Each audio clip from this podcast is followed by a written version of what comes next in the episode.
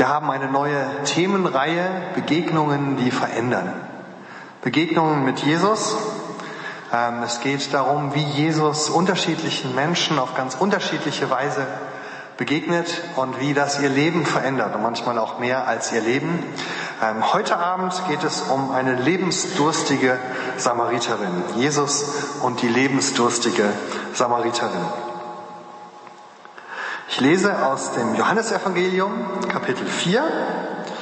Ähm, ich fange von Vers 3 an nach der Übersetzung das Buch. Und ihr könnt vorne mitverfolgen. Ich glaube, die Buchstaben sind ein bisschen klein für die hinteren Reihen, aber ihr müsst dann besser zuhören. Daraufhin verließ er die Gegend von Judäa und wanderte wieder zurück nach Galiläa. Auf diesem Weg musste er durch das Gebiet von Samaria ziehen. Dabei kam er zu einer Ortschaft in Samaria, die Sychar heißt. Sie liegt nahe bei den Ländereien, die Jakob seinem Sohn Josef vererbt hatte. Dort befand sich auch der Jakobsbrunnen. Weil Jesus von der Wanderung ermüdet war, setzte er sich auf den Brunnenrand. Es war um die Mittagszeit. Da kam eine Frau herbei, die aus Samaria stammte. Sie wollte Wasser aus dem Brunnen holen. Jesus sagte zu ihr, Gib mir Wasser zu trinken. Die Schüler von Jesus waren in die Ortschaft gegangen, um dort etwas zu essen zu kaufen. Das ist ein ganz pragmatischer Anfang. Jesus auf der Reise, die Jünger haben Hunger, sie kommen an und sagen erstmal zum Supermarkt. Wie der damals hieß, weiß ich nicht, aber erstmal einkaufen gehen, für Futter sorgen. Ich will euch mit in diese Geschichte hineinnehmen, indem ich euch mit an den Ort nehme, wo sie passiert. Und zwar ähm, in die fast die Hauptstadt von Samaria. Damals war es die Hauptstadt. Äh, und die Stadt heißt heute Nablus. Und ich habe ein paar Fotos mitgebracht. Wenn ein paar Leute vom Bibelseminar heute Abend hier sind, ihr habt das vielleicht schon gesehen, aber die anderen, für die anderen ist es neu. Also, ähm, wir sehen hier ein Foto von der Stadt Nablus. Das ist arabisiert für Neapolis, so haben die Römer sie genannt. Vorher hieß sie äh, Sychar und dann auch einmal Sichem. Ist immer dieselbe Stadt in der Bibel und da spielt diese Geschichte. Man sieht, es ist eine mittelgroße Stadt äh, in der sogenannten Westbank, dem Westjordanland, also dem palästinensischen Autonomiegebieten nördlich von Jerusalem. Man fährt etwa eine Stunde mit dem Auto dahin. Und es ist eine der großen Städte in der Westbank heutzutage. Es ist eine Universitätsstadt. Es gibt dort eine islamische Universität. Äh, die Mehrheit, die Bevölkerung ist mehrheitlich muslimisch. Man sieht das so ein bisschen an den paar grünen Dächern und Kuppeln, die da zu sehen sind. Es sind einige Moscheen. Ähm, also eine laute, lebendige palästinensische Stadt. Wir haben auch ein Bild aus dem Markt Gassen da, wenn man also durch die Stadt läuft, dann ist das klassisch, wie man sich das vorstellt, mit vielen Obst- und Gemüseständen, viel buntes, viel lautes Gerufe, viele leckere Gewürze, eine wuselige, laute Stadt. Wenn man von dort aus auf den Berg klettert, das ist der Berg Garizim, davon haben wir auch ein Bild. Das ist der höchste Berg in dieser Gegend dort. Und oben auf dem Gipfel von dem Garizim ähm, ist noch eine Siedlung der Samariter. Da wohnen also bis heute ähm, Samaritaner. Das ist ein eigener Stamm. Sie kommen sozusagen, gehören zu den Israeliten, ähm, haben aber andere Glaubensüberzeugungen. Und die haben dort oben auf dem äh, Berg damals zur Zeit Jesu ihren eigenen Tempel gehabt. Quasi einen Konkurrenztempel zu Jerusalem. Die Samaritaner haben hier Gott angebetet, die Juden in Jerusalem, jeder auf seine Weise. Aber beide den biblischen Gott, den Gott Israels. Und beide haben gesagt, wir sind das wahre Israel und die anderen sind vom Glauben abgefallen. Diese Samaritaner, wie gesagt, gibt es bis heute und sie treffen sich dort auch für die großen Feste. Das größte Fest im Jahr ist das Passafest. Da haben wir äh, mal ein Bild von der Versammlung. Das ist der Hohepriester. Das ist der vorige Hohepriester. Dieser ist inzwischen gestorben vor zwei Jahren, glaube ich. Es gibt einen neuen. Ähm, also da gibt es Priester und Hohepriester. Und das ist die Feier des Passafestes, die dort einmal im Jahr passiert. Wir haben auch auf dem nächsten Bild noch ein paar von den Passalämmern, als sie noch lebendig waren. Den Rest zeige ich euch nicht per Bild. Also das sind die Samaritaner. Ähm, wenn man wieder den Berg herunterklettert und aus der Stadt ein bisschen herausgeht und an den Stadt Stadtrand kommt, kommt man zu einer alten Kirche. Das ist dort ja ungewöhnlich. Wie gesagt, fast komplett islamische Bevölkerung, eine kleine christliche Minderheit, ähm, die da auch ein bisschen hinter Mauern leben muss, weil es manchmal auch Übergriffe gibt äh, von der Bevölkerung. Wenn es irgendwie, wenn der Papst was Falsches gesagt hat, dann kriegen die Leute dort Haue. Oder wenn hier irgendjemand äh, eine Karikatur malt, äh, wo er denkt, das ist doch gut für die Pressefreiheit, dann ist das manchmal für die Leute dort, ähm, die sind halt dann die manchmal die Leute, die darunter leiden müssen. Äh, das ist so die globalen Zusammenhänge. Aber jedenfalls gibt es eine kleine christliche Gemeinde, eine orthodoxe Kirche. Wenn man in diese Kirche reingeht, dann ist das wie in vielen orthodoxen Kirchen. Vorne ist so eine Ikonenwand mit Bildern und direkt vor der Ikonenwand gibt es zwei Treppen, die unter den Altar in den Keller führen. Gibt es in vielen alten Kirchen die sogenannte Krypta. Man geht also noch eine Ebene tiefer und kommt in eine kleine Kapelle unterhalb der Kirche. Diese Kapelle ist aus dem Mittelalter und das ist die Krypta. Das sieht dann so aus. Äh, da ist ein Brunnen und manchmal auch eine Frau am Brunnen, in diesem Fall die Steffi, so sah sie mal aus früher, als die Jahre noch kürzer waren. Ähm, das ist also in der Kapelle ein Brunnen. In diesem Brunnen kann man mit einem Eimer nochmal zehn Meter tiefer runtergehen und dann ist man an einer frischen Quelle, wo man frisches Wasser schöpfen kann. Und das Wasser ist so klar und frisch und kühl, dass man es direkt so trinken kann aus dem Brunnen. Es gibt manche Leute, die sagen, das ist noch der Originalbrunnen, weil so viele Wasserquellen gibt es in der Gegend nicht. Und es könnte gut sein, dass das wirklich dieselbe Wasserstelle ist, an der dieses Gespräch hier zwischen Jesus und der Frau stattfindet. Es hängt auch in dieser Kirche ein Bild von diesem Gespräch, ähm, sozusagen wie der Künstler sich das vorgestellt hat. Also ihr seht das, man muss sich so ein bisschen Ebene für Ebene in die Tiefe schrauben, von der lauten Großstadt in die etwas tiefer gelegene alte Kirche, dann nochmal unter die Kirche in die Kapelle und von der Kapelle aus noch einmal in den Brunnen. Und wenn wir jetzt zurückkehren zum Text, merken wir, dass das hier sehr ähnlich ist. Dieser, dieses Gespräch von Jesus mit der Samaritanerin beginnt erst einmal an der Oberfläche. Also die Jünger sind etwas zu essen kaufen, äh, das sind so die Alltagsfragen und das erste Gesprächsanfang ist, gib mir doch etwas zu trinken. Das sind so die Bedürfnisse, Bedürfnisse des alltäglichen Lebens. Das Erste, was wir brauchen an einem heißen Tag, erstmal was Leckeres zu trinken, die basalen Bedürfnisse. Und sehr oft ist das ja so, dass Gespräche so anfangen. Wie geht's dir? Ach ja, gute wie, ne, allzu weiter. Und dann redet man so ein bisschen und man bleibt erstmal in der Oberfläche, man checkt den anderen erstmal aus. Ähm, das ist so der Bereich, in dem wir normalerweise auch durch die Woche hindurch ticken. Wenn, ihr, wenn wir ehrlich sind, ja, die meiste Zeit in der Woche bleiben wir eigentlich mit unseren Gedanken und unseren Gesprächen an dieser normalen Oberfläche der täglichen Bedürfnisse. Was muss ich einkaufen? Was ist die nächste Hausarbeit, die ich schreiben muss? Wo ist noch ein unerledigter Brief? Äh, wo muss ich vielleicht in der WG mal aufräumen? Äh, jetzt, wir hatten jetzt gerade im MBS so ein Gespräch von einer Moderatorin, die viel an der Uni in so Ausschüssen arbeitet und die sagt, das ist total tragisch. Die haben immer so ganz arbeitsame, engagierte Ausschüsse, die haben ewig lange To-Do-Listen und dann arbeiten sie den ganzen Tag und dann haben sie ganz viel abgearbeitet. Aber am Ende des Tages bleibt eigentlich nur die Beobachtung, was haben wir eigentlich alles nicht geschafft. Ja?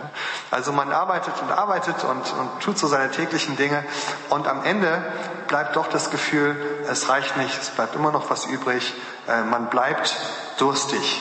Und jenseits dieses Oberflächlichen merkt man, da muss doch irgendwie mehr am Leben dran sein als nur dieses Überleben, als nur von Tag zu Tag zu hecheln, von Moment zu Moment und zu gucken, ob man den nächsten Tag überlebt. Und so ist es auch in diesem Gespräch. Nachdem es an der Oberfläche anfängt, geht es jetzt einen Schritt weiter in die Tiefe. Ich lese weiter aus Johannes 4. Auf seine Bitte hin erwiderte die samaritanische Frau, wie kommt es, dass du als Jude mich um etwas zu trinken bittest? Schließlich bin ich eine samaritanische Frau. Der Grund dafür war die Tatsache, dass die Juden nichts mit den Leuten von Samaria zu tun haben wollten.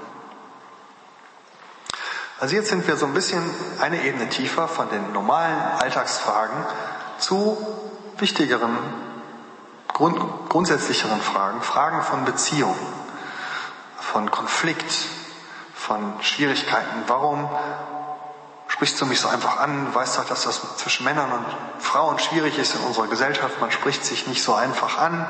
Äh, außerdem bist du ein Jude, ich eine Samaritanerin. Da gibt es auch noch ethnische Konflikte.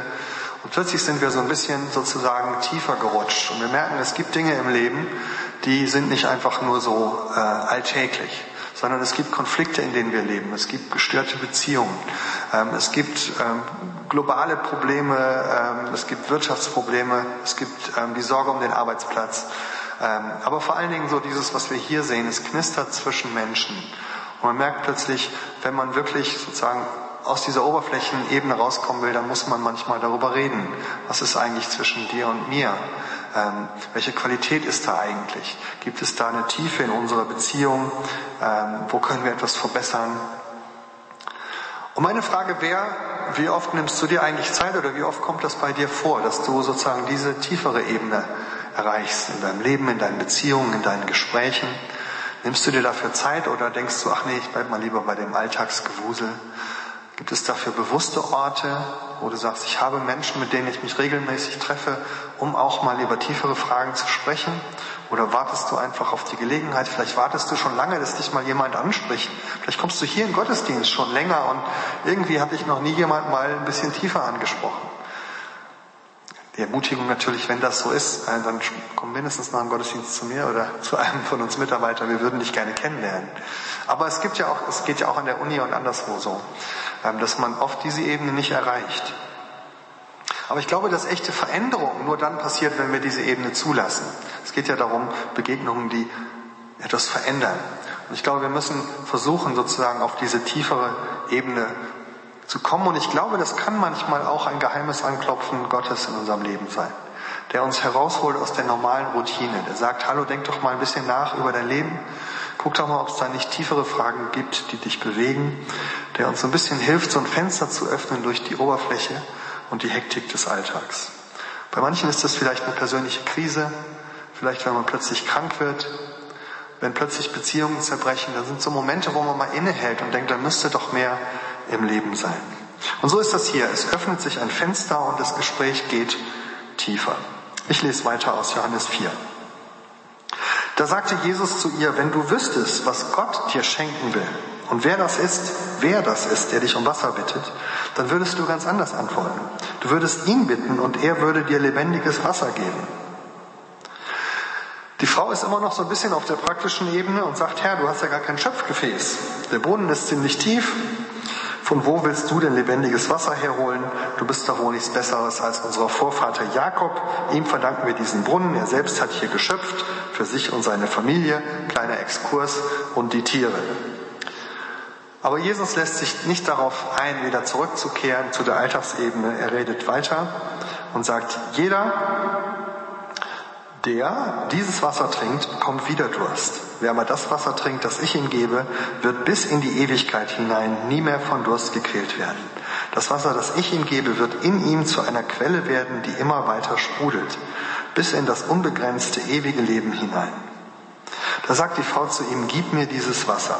Dann muss ich keinen Durst mehr haben und auch nicht den Weg hierher auf mich nehmen, um Wasser aus dem Brunnen zu schöpfen.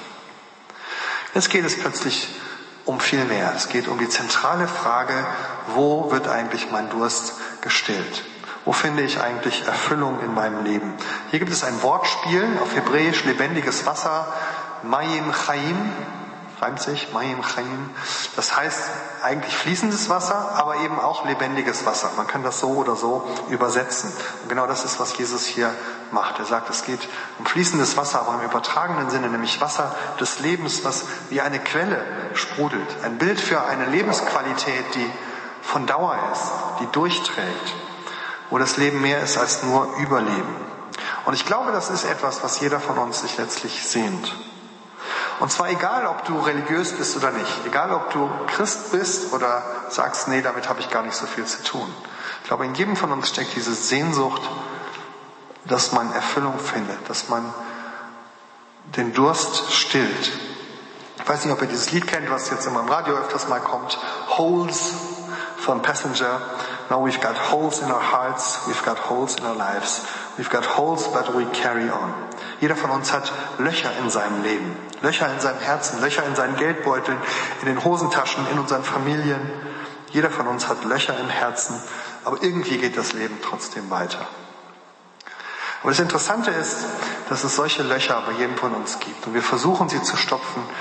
Egal ob wir gläubig sind oder nicht, solche Löcher gibt es bei jedem von uns wo wir denken, da muss irgendwas hinein, da ist eine Lehre, die gefüllt werden muss. Die Frau war ja auch religiös, die war eine Samariterin, sehr gläubige Leute und trotzdem sagt sie, ich brauche solches Wasser, da gibt es eine Lehre in meinem Leben.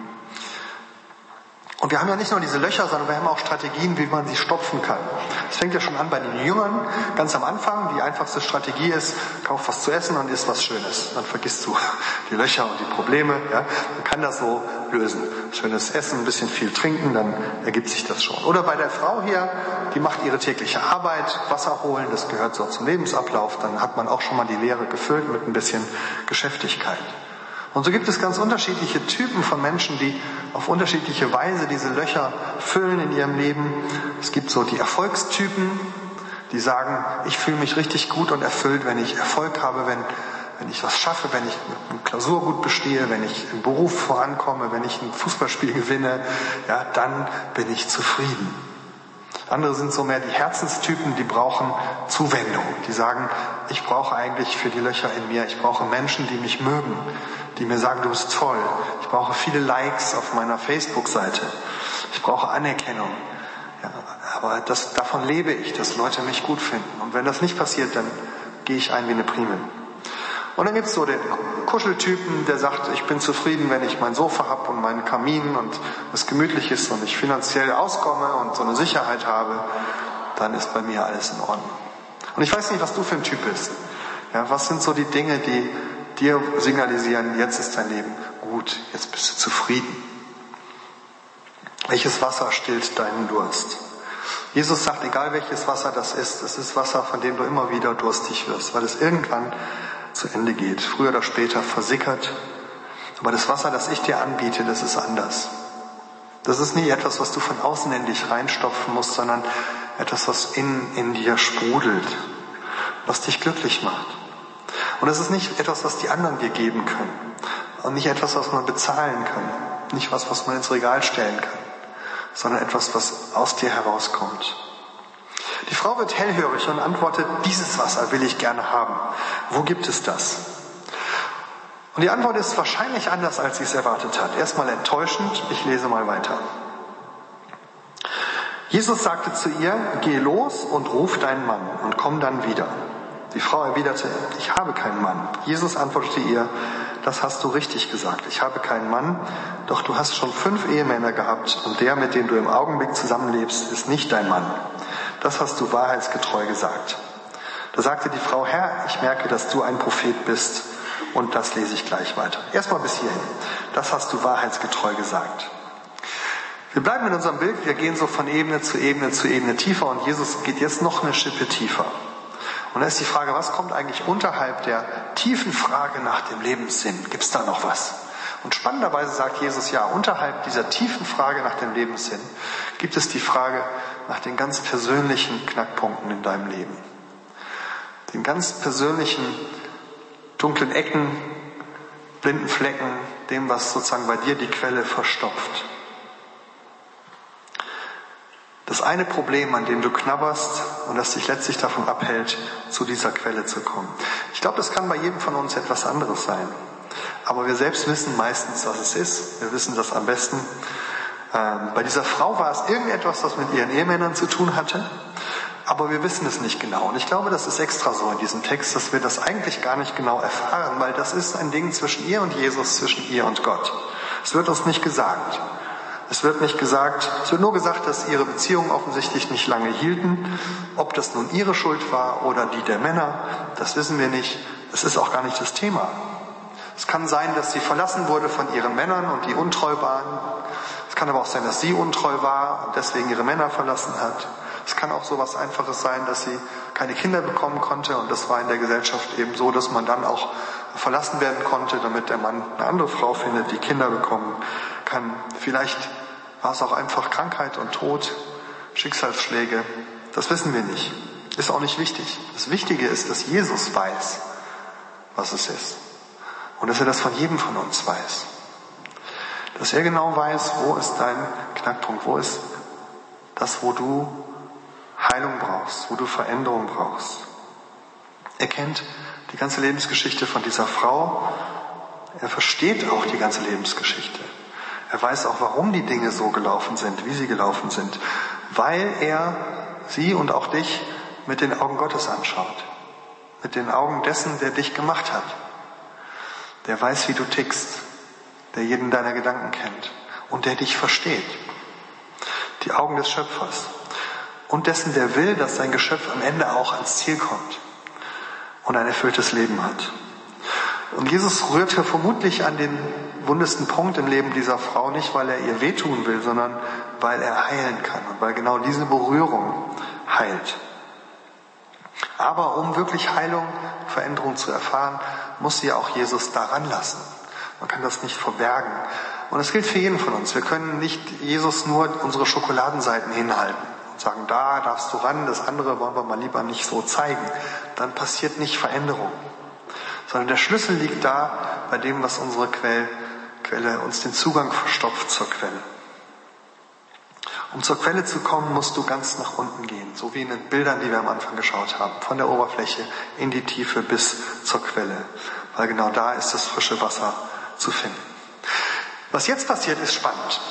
Die Frau startet ein Ablenkungsmanöver. Sie merkt, dass Jesus ihr irgendwie zu nahe kommt. Das wird ja ein bisschen zu eng. Und sie startet ein frommes Ablenkungsmanöver.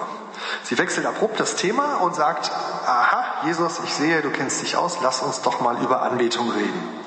Ich lese das mal vor. Ähm, die Frau sagt, Herr, ich merke, dass du ein Prophet bist.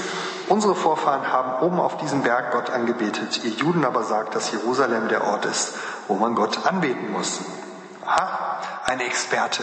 Also führen wir ein Expertengespräch. Was ist eigentlich echte Anbetung? Ein spannendes Thema zwischen Juden und Samaritern, weil die hatten unterschiedliche Tempel auf unterschiedlichen Bergen, unterschiedliche Lieder, wahrscheinlich unterschiedliche Musik. Und da kann man unheimlich toll drüber streiten, wenn man ablenken will von der eigentlichen Sache. Ja, wir haben so jeder unseren Style. Was ist denn dein Anbetungsstyle? Ja, was ist denn so deine Lieblingsmusik? Wir haben unseren Style, ihr habt euren Style. Super. Ja, wir haben unsere Musik und ihr habt eure Musik. Auch toll. Wir treffen uns in der Kirche und ihr im Kino. Wow. Ihr habt schon die neueste Live-DVD aus Reading. Wir haben immer noch Albert Frei. Naja, so. Ne? Also man kann da unheimlich schön drüber streiten und fachsimpeln und sagen, ist jetzt die Band besser oder die Orgel oder weiß nicht was. Aber ich glaube, das habe ich eben schon gesagt, ich glaube, das ist immer ein Ablenkungsmanöver. Wenn wir anfangen, so über Anbetung zu reden, dann wollen wir ablenken von der eigentlichen Sache, die uns ein bisschen zu nahe kommt. Jesus möchte ran an das Eingemachte unseres Lebens, an unser Zentrum, an unser Herz, an das Wichtigste in uns. Aber das ist uns unangenehm. Und was wir machen, ist, uns in fromme Betriebsamkeit zu stürzen. Ich finde ja persönlich Anbetung auch super, klasse und wichtig. Und ähm, ich finde es gut, dass wir nachher noch Zeit dafür haben. Aber ich glaube, dass die Gefahr eben ist, dass wir sie oft missbrauchen als fromme Ablenkung. Das ist so die fromme Version von der Disco am Freitagabend. Ja? Mal ordentlich abhocken, abschalten, alles hinter sich lassen, die unbequemen Fragen vergessen. Jesus klopft vielleicht an an unser Leben und sagt, ich möchte an dir arbeiten, ich möchte dich verändern. Und du sagst, ach, lass uns doch lieber ein bisschen zusammen singen. Ist auch schön. Vielleicht bist du auch ganz anders drauf, du kannst mit frommer Anbetung überhaupt nichts anfangen und sagst, das ist nichts für mich. Dann glaube ich aber, du hast deine eigenen Weisen, Gott anzubeten. Ich glaube, dass auch ganz unreligiöse Menschen letztlich irgendwas haben in ihrem Leben, was sie anbeten. Ähm, in der Frühzeit haben die Leute das schon gemacht. Da gab es die Anbetung der Sonne, das war naheliegend. Die alten Ägypter haben das gemacht ja, die Sonne anzubeten, sagen, das gibt mir Leben. Wenn ich die Sonne sehe, geht's mir gut. Machen manche heute noch auf Mallorca. Und das mit der Sonnenanbetung, das gibt's heute noch genauso, wie wir auf dem nächsten Bild sehen. Ohne die Sonne gäbe es kein Leben auf der Erde. Beten Sie sie an mit einem Cabrio. Also man kann verschiedene Dinge, an verschiedene Dinge sein Herz hängen, an solche Autos, an den Urlaub in Mallorca, an die Frau seines Lebens. Man kann auch heiraten, seine Angebetete, wie man das so schön sagt. Und für manche Menschen ist es so, dass sie so an einem Menschen hängen, dass das wirklich jemand ist, den sie anbeten. Und deswegen sagt man das so. Und dann ist es plötzlich derjenige, der mich in meinem Leben erfüllen muss und mein Leben glücklich machen muss. Derjenige, der wirklich alle Löcher in mir stopfen muss. Und ich kann nur jedem sagen, der heiratet, das ist ein schlechtes Rezept für eine gelingende Ehe, wenn der andere diese Rolle einnehmen muss. Das schafft er nicht. Damit ist er überfordert. Besser ist es, wenn wir gemeinsam mit unseren Löchern zu dem hingehen, der wirklich unser Leben gemacht hat und es auch verändern kann. Jetzt muss ich mal gucken, wie es weitergeht. Genau, Jesus sagt deswegen, komm mal zurück auf den Boden der Tatsachen. Ich lese weiter aus Johannes 4. Jesus antwortet, Frau, du kannst mir vertrauen, die Zeit kommt und sie ist schon da, wo ihr weder auf diesen Berg noch in Jerusalem dem Vater eure Anbetung bringt. Ihr betet an, was ihr nicht kennt, wir beten an, was wir kennen. Der Weg, auf dem die Erlösung kommt, führt über die Juden. Das ist eine Anspielung auf sich selbst und die Geschichte. Und doch kommt die Zeit, und sie ist schon angebrochen, in der die wahrhaftigen Anbeter den Vater anbeten werden, in der Wirklichkeit des Geistes und in völliger Wahrhaftigkeit. Der Vater hat ein Verlangen nach solchen Menschen, die ihn anbeten. Jesus sagt, ja, Anbetung ist klasse und total wichtig.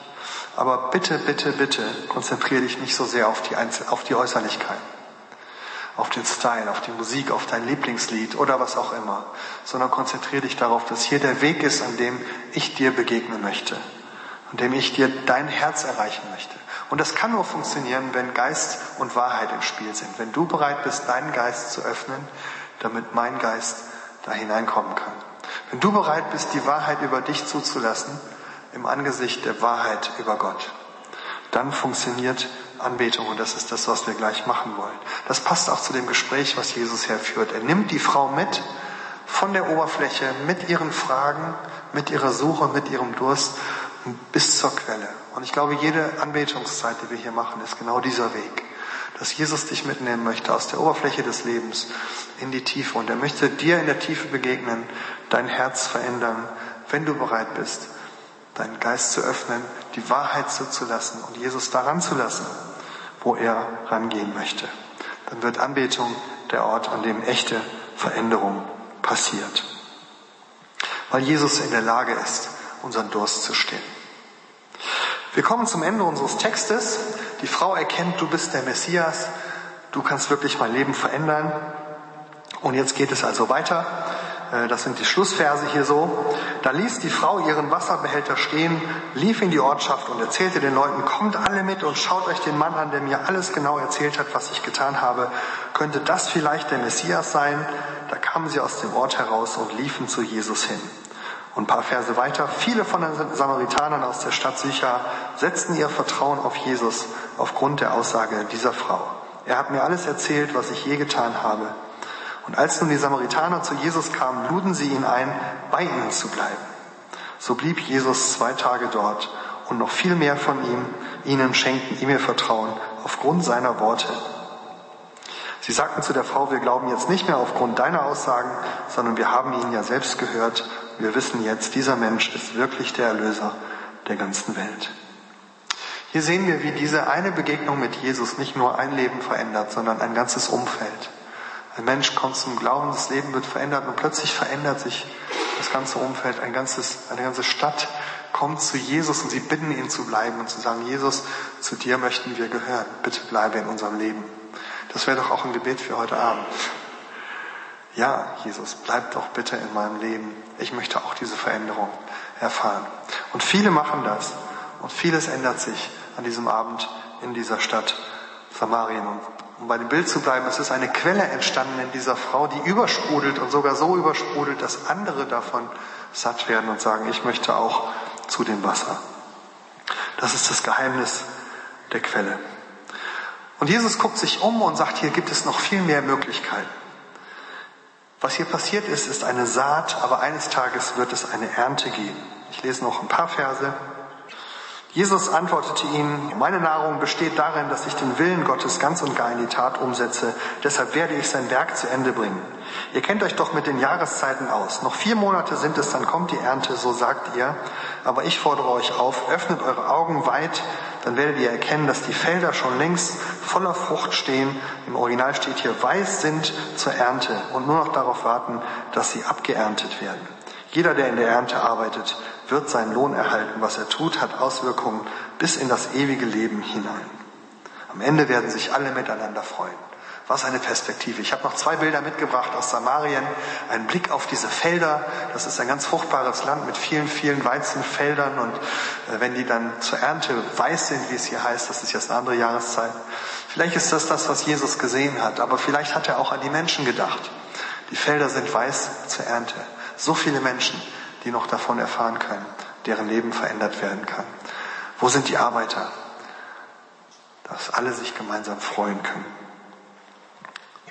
Jetzt nehmen wir uns Zeit für Gebet und Anbetung. Ihr könnt das auf verschiedene Weise nutzen, je nachdem, was für euch dran ist. Vielleicht redet Gott zu euch und sagt, hey, willst du nicht auch losgehen, für mich arbeiten? Vielleicht sagt Gott aber auch, da gibt es diesen wunden Punkt in deinem Leben. Willst du nicht dein Herz für mich öffnen, dass ich dich da berühren kann? Ähm, vielleicht sagt er, ich habe frisches Wasser für dich, komm noch zur Quelle und lass dich erfrischen. Was auch immer es ist, nutze diese Zeit, um Jesus zu begegnen, denn diese Begegnung kann dein Leben verändern. Hier vorne sind Mitarbeiter, die das gerne auch persönlich für euch machen. Ähm, da könnt ihr hingehen, die reden kurz mit euch und beten gerne für euch und segnen euch ähm, auf eurem Weg.